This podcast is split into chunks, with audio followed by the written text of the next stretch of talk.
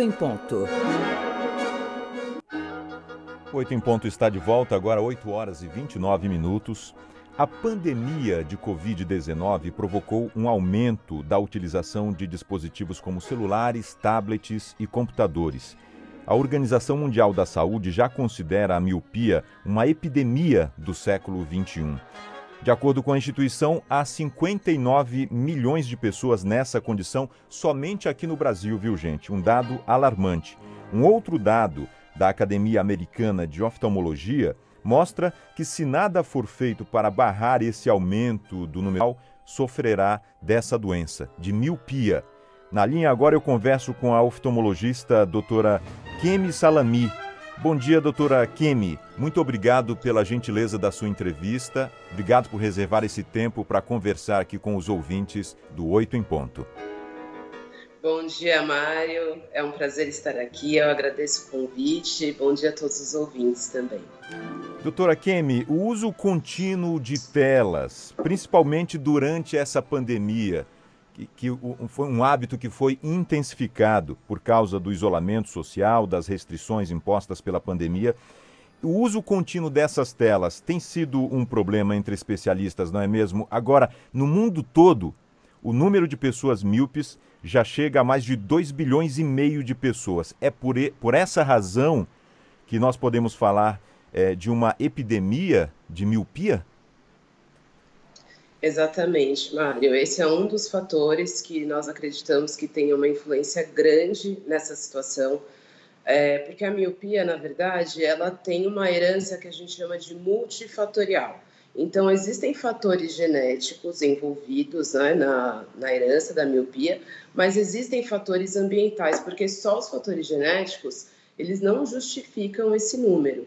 Então, provavelmente é pelo excesso do uso de telas e de visão para perto, principalmente na infância, e também devido à baixa exposição a ambientes abertos, baixa exposição solar. Doutora Kemi, e quais são as principais características da visão do míope? Para a gente ter uma ideia aqui, como é que o míope ele enxerga o mundo? Exatamente, excelente essa pergunta. É, o míope, Mário, ele não enxerga para longe. Então, objetos próximos consegue enxergar bem, mas a partir de uma certa distância, dependendo do grau né, que a pessoa tem, ela não enxerga de longe. Então, tem aquela necessidade de apertar os olhos para enxergar de longe, sensação de fadiga ocular e pode ter dor de cabeça também. Basicamente, é embaçamento da visão para longe. E em que idade costumam uh, aparecer, se manifestar os primeiros sintomas da miopia? E nessa pandemia, já existem alguns estudos indicando uma prevalência substancial da miopia entre o público mais jovem, principalmente crianças e adolescentes, por causa do uso mais acentuado dessas telas durante a pandemia, doutora?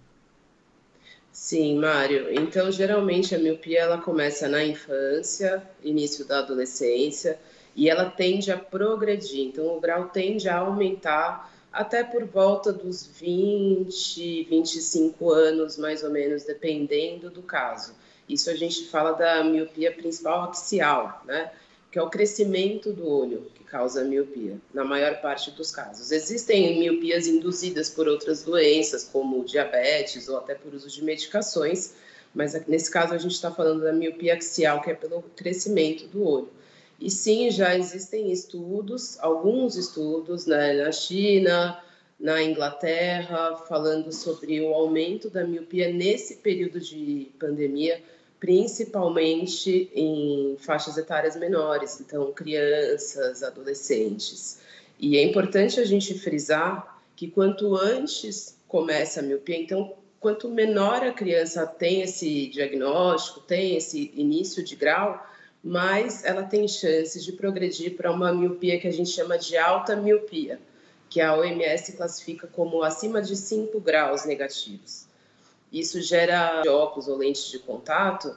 A alta miopia ela pode gerar outras doenças, ela é um fator de risco para outras doenças oculares, como glaucoma, como catarata, como descolamento de retina, que é quando o tecido nervoso do olho lá de dentro ele sai do lugar, então tem riscos essa miopia alta, por isso há tanta preocupação.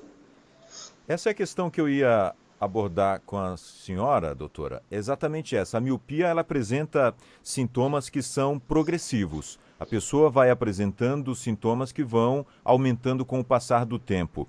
Existe o risco de um portador de miopia ficar cego, perder totalmente a visão?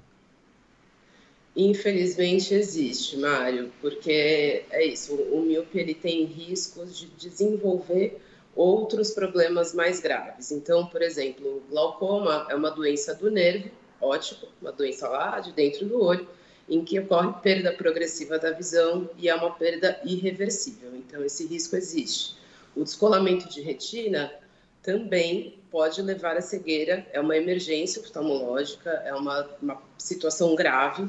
Então, nesses casos extremos, pode sim levar à cegueira, infelizmente. Bom, eu sei que muitos ouvintes aqui, doutora Kemi, vão se identificar com o meu exemplo. E até os 40 anos de idade eu não precisava usar óculos. Eu enxergava muito bem mas depois, quando eu atingi essa idade de 40, aí a visão já começou a ficar um pouquinho uh, ruim para a leitura assim de texto na tela do computador. E aí o, o médico oftalmologista me prescreveu o uso de óculos. É, há uma crença é, de que é, muita gente adia o momento de usar óculos e quando recebe é, a prescrição de uso acaba negligenciando muitas vezes. Essa é uma conduta recomendada pelos médicos, a pessoa que começa a usar óculos, de repente não usa diariamente ou com regularidade, há alguma consequência é, para a pessoa que começou a usar óculos? Essa pergunta é excelente, Mário. Todo mundo tem essa dúvida, eu acho, sabe? É, na verdade, não, tá? O óculos, ele é um auxílio, ele serve para melhorar a qualidade de vida da pessoa. Então, ele vai te possibilitar de interagir com o meio, né? e isso, eu já tenho estudos com outros tipos de erro refrativo, não a miopia, por exemplo, a hipermetropia, em que a gente observa que o paciente que não usa óculos, ele tem maior índice de depressão, por exemplo. Então, não vai aumentar o grau, não vai piorar o grau, por falta do uso do óculos, mas vai piorar a qualidade de vida. Então tem que usar para poder interagir melhor com o meio mesmo, viver melhor. Ó, estão chegando muitas dúvidas aqui, doutora Kemi, e eu espero que a senhora consiga nos ajudar aqui a esclarecer a maioria delas. Por exemplo, óculos de farmácia ou óculos de camelô, de vendedor ambulante a, a medicina, a, os médicos não recomendam o uso desse tipo de produto? Ou, ou existe alguma aplicação, por exemplo, óculos de farmácia, é, que é vendido regularmente, né? É, que tem graus já definidos ali. É recomendável usar esse tipo de produto? Olha, não é o ideal. Eu digo sempre para os pacientes, quando eles chegam com óculos da farmácia, que é um quebra-galho, tá? Porque como você mesmo falou, a situação que você passou, após os 40 anos, quem não é míope, em geral, vai ter baixa de visão para perto. Isso é um processo fisiológico, né, normal do envelhecimento do olho. A gente vai perdendo a força para enxergar de perto. Então, esses óculos de farmácia, geralmente, eles têm graus para perto que são pré-estabelecidos. Não é o ideal, porque você pode acabar comprando um óculos assim é, mais forte do que você precisa, tá? Antes da hora então não é o ideal. Às vezes o material não é o ideal, o tipo da lente, a qualidade da lente. O que eu digo, a distância pupilar, quem já foi fazer óculos em ótica sabe que a gente mede a distância entre um olho e o outro, entre uma pupila e outra, para colocar o centro óptico, o grau certinho no óculos. E isso é muito individual. Então a gente não recomenda. Além do que, quando você compra um óculos pronto e fica enxergando, você acaba negligenciando a necessidade de fazer um exame oftalmológico que pode diagnosticar outros tipos de doença que podem ser até silenciosas e graves. Então, o ideal sempre é fazer o exame para poder avaliar de forma geral e individual.